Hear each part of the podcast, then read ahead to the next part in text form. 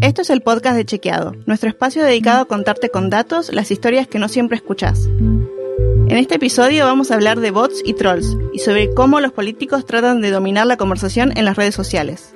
Mi nombre es Lucía Martínez y soy periodista de Chequeado. Y yo soy Pablo Martín Fernández, director de innovación editorial en Chequeado, y volví a escribir para esta nota en la que tratamos de enfocarnos en cómo intentan los políticos marcar agenda. Así como lo hacen las empresas y distintas marcas de todo tipo, los políticos también tratan de definir de qué se habla y cómo se habla de algo, ¿no? Eso se hace desde hace décadas y siglos.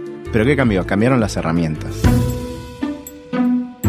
Claro, ahí es donde entran los bots y los trolls y empiezan a embarrar un poco la cancha. Cuando nosotros creemos que estamos hablando entre personas comunes de temas que nos interesan, nos damos cuenta que, que hay, intrusos, hay personas que no son personas comunes. No lo son. Antes de empezar a entrar a todo este universo, ¿por qué no nos contás, así nos queda claro a todos, ¿Cuál es la diferencia entre los bots y los trolls? Todo se mezcla, todo parece lo mismo, pero no lo es. Un bot, de manera simple, es una cuenta automatizada. ¿sí? En general estamos hablando de Twitter. Vamos a hablar después por qué hablamos de Twitter.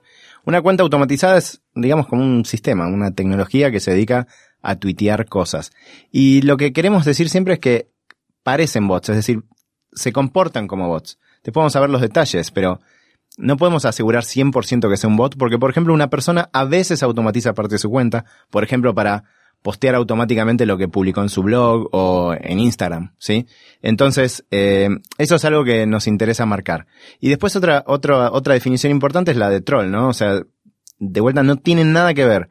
El, el bot es una cuenta automatizada, el troll en general es una persona, porque hoy por hoy las máquinas no pueden ser tan agresivas como somos las personas. Porque ¿qué hacen los trolls? Te critican, te agreden, encuentran el punto por el cual pegarte. Y de hecho su nombre viene de, unas eh, criaturas, unos monstruos escandinavos que vivían en las cuevas, en las cavernas. ¿Por qué? Porque el, link, digamos, entre esos monstruitos y los monstruitos de las redes sociales es que son antisociables. Son antisociales en redes sociales. Sí, bueno, intentamos ver cuántos bots existen, porque más o menos, o cuántos bots participan de esta discusión que estamos teniendo todos los días en Twitter. Sí, sí.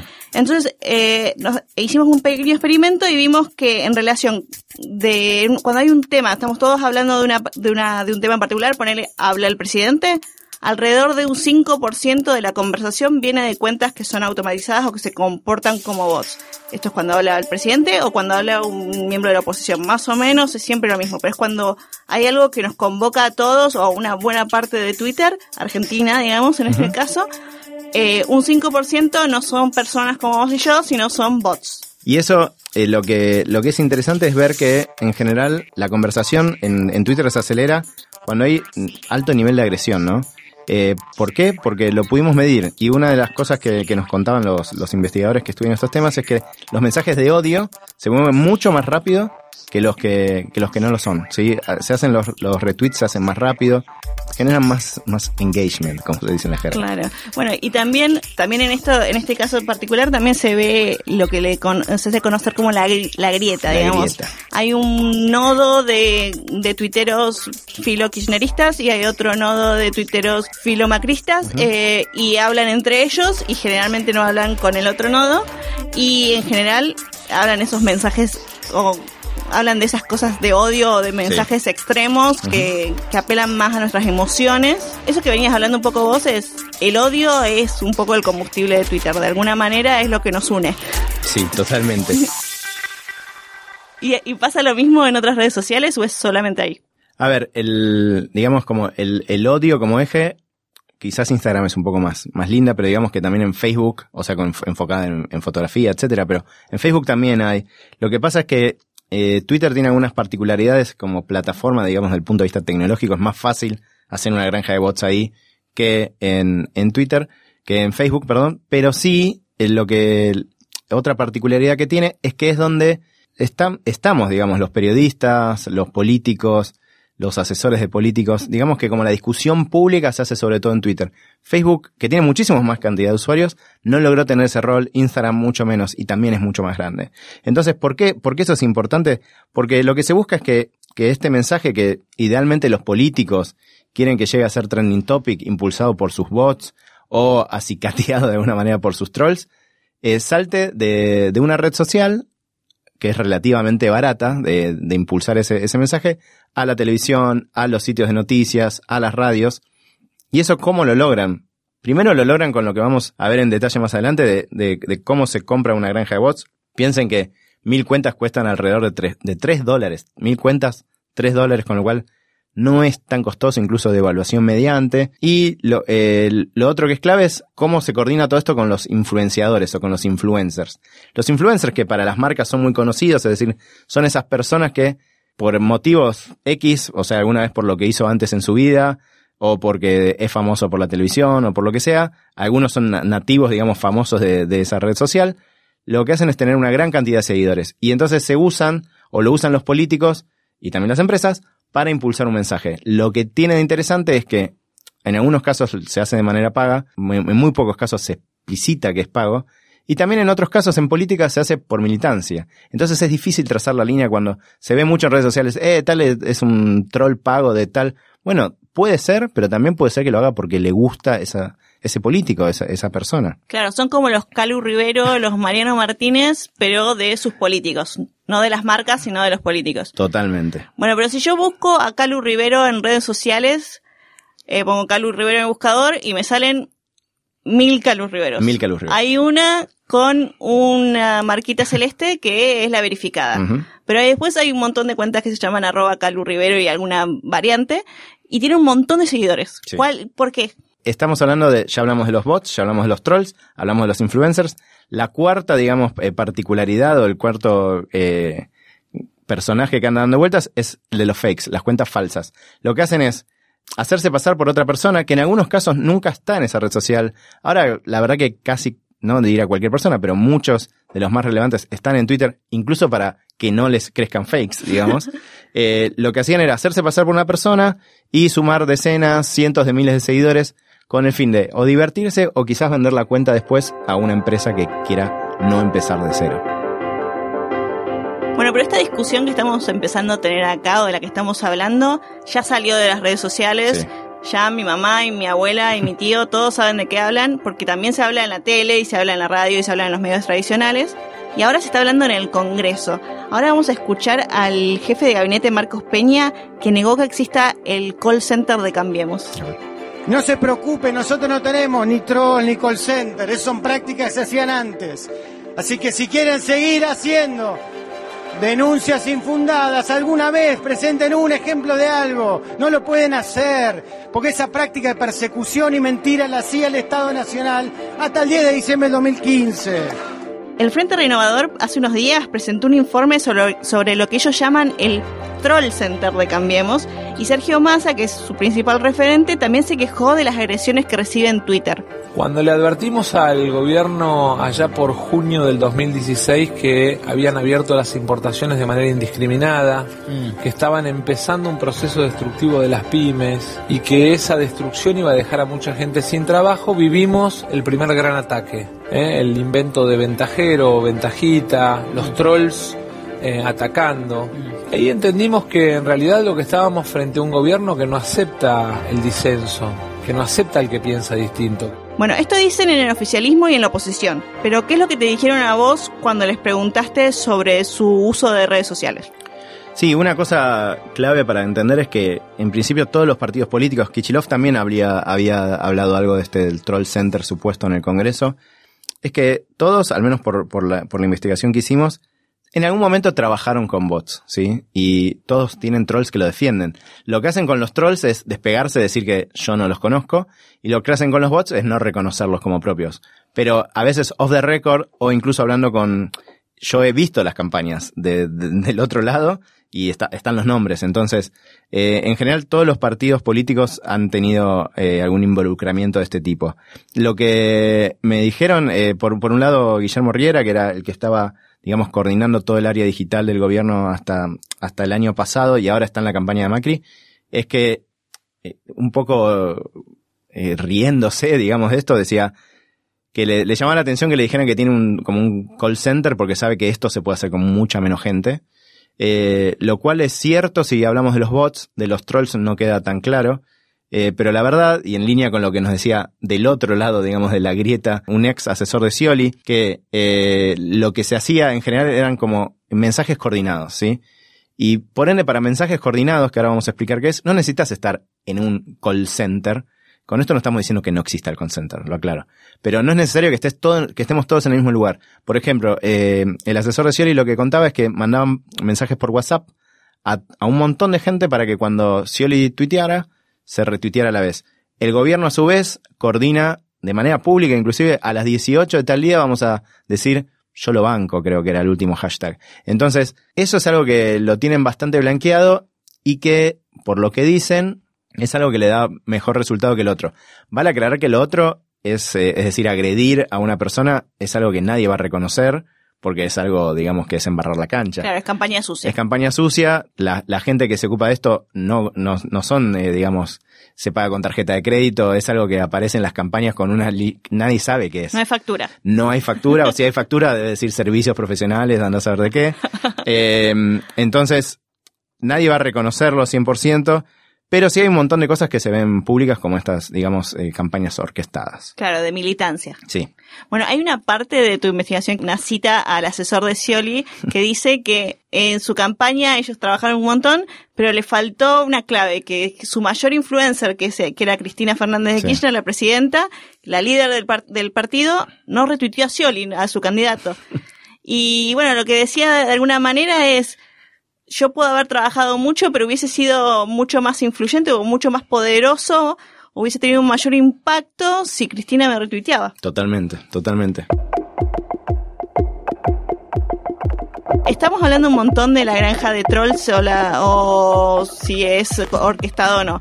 En la granja de bots, ¿es súper difícil de hacer? O sea, acá vamos a hablar de, las empresas que se dedican a esto.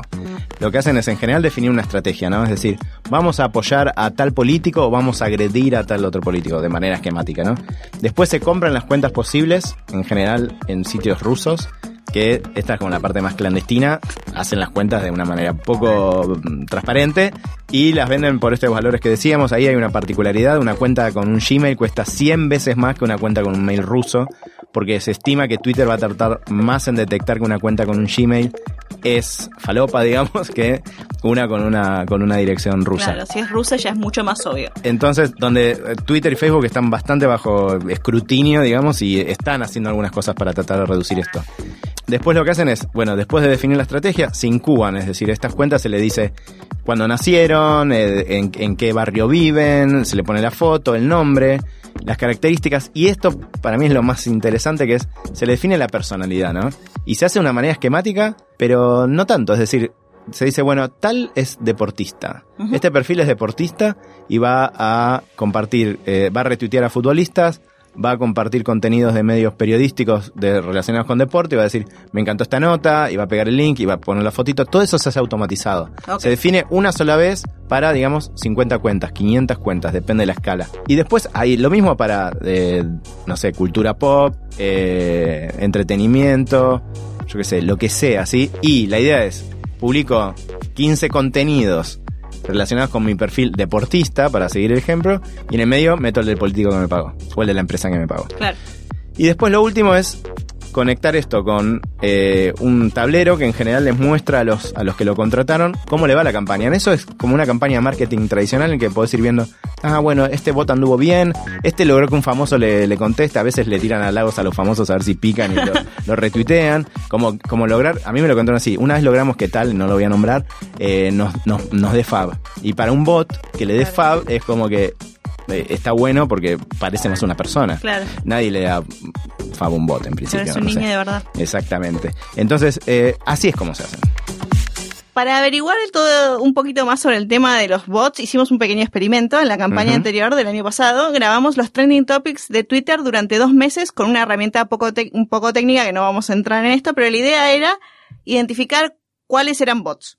Entonces grabamos todos los tweets, las cuentas que lo emitían, cuándo se habían creado, la cantidad de seguidores y eh, los que eran seguidos por ellas. ¿Por qué? Porque los especialistas nos decían que esos son los ingredientes necesarios para identificar a un bot. ¿Por qué? Porque los bots en general siguen a más cuentas de las que los siguen a ellos. Ujú. Tuitean más seguido que una cuenta promedio. El bot no duerme, el bot no sale a comer, no se toma una cerveza con los amigos. Entonces tuitea un montón. Solo retuitean o no, no es que son muy creativos. No. Y después, cuando las granjas eran más básicas, perdón, no después, antes, interactuaban con cuentas creadas el mismo día. Entonces, si vos entrabas a esa cuenta, veías que tenía dos, dos tweets antes nada más. Entonces, esto es más o menos una forma fácil de identificar a los bots que no se comportan como, como nosotros.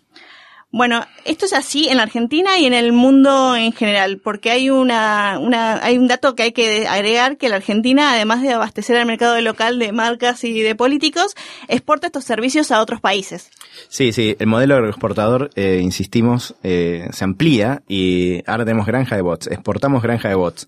¿Por qué? Porque una de las agencias locales que hizo más ruido en el mundo político eh, también trabajó en Ecuador y en México, seguro, es decir, hay, hay, hay notas e investigaciones en los dos países en los cuales aparecen todos los detalles, incluso ha habido filtraciones a Wikileaks sobre esto, con lo cual no sé, no sé si es un orgullo, pero sí es algo que, que se fue más allá de las fronteras. Además de futbolistas, eh, exportamos granja de bots. Está muy bien. Bueno, la pregunta que, que me hago en este momento y me parece que está dando vuelta en toda esta conversación es, ¿esto sirve para algo? Porque eh, estamos hablando de que compran bots, venden bots, que el bot retuitea y, no retuitea y ¿esto sirve para algo? ¿Te puede cambiar la opinión pública? ¿Te puede cambiar el curso de una elección? Sí, no, queda tan claro si cambia la opinión pública. En general lo que hace es cambiar y, y, apunta a cambiar la agenda de un día. Y lo que, lo que es importante entender es las magnitudes de las que estamos hablando, las magnitudes de las que estamos hablando. Decimos, ¿Cuánto cuesta una campaña política? En la Argentina, según el último libro de Hugo Alconadamón, periodista de investigación, que se llama La Raíz, cuesta 100 millones de dólares una campaña presidencial en la Argentina. Entonces, las granjas de bots, que cuestan, según lo que averiguamos, entre 100 mil y 500 mil pesos más o menos, es algo muy chiquito. Es un vuelto. Es un vuelto, entonces con eso se aseguran que si lo necesitan, primero que muchos entendamos que tampoco los políticos son necesariamente los más tecnológicos del mundo y alguien les ofrece eso y dice, bueno, por relativamente poca plata voy a activar esto y a veces lo necesitan para que un tweet se vea mejor, que un tweet se ve mejor con 200 retweets que con 20. Entonces se tientan. Lo que no está claro si, si, si esto va a seguir siendo así en las próximas campañas.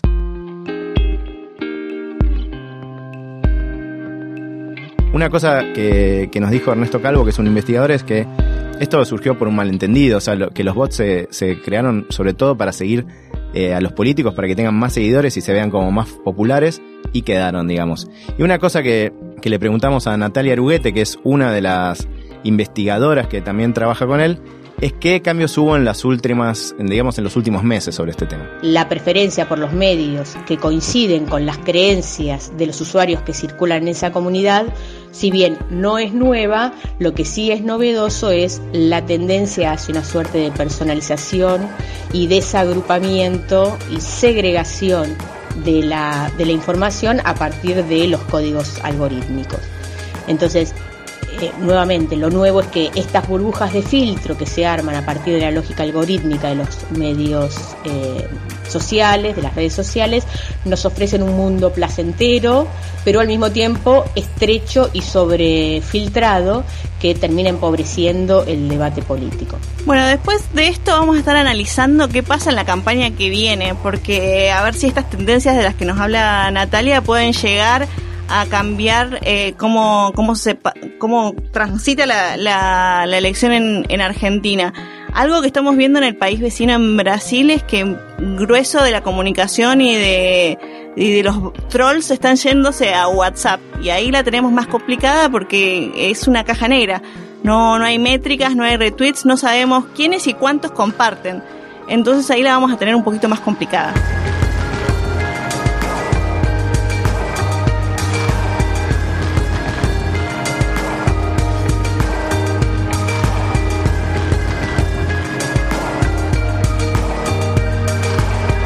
Si te gustó este episodio, suscríbete al podcast de Chequeado en Spotify, Apple Podcast, Google Podcast y tu app de podcast favorita.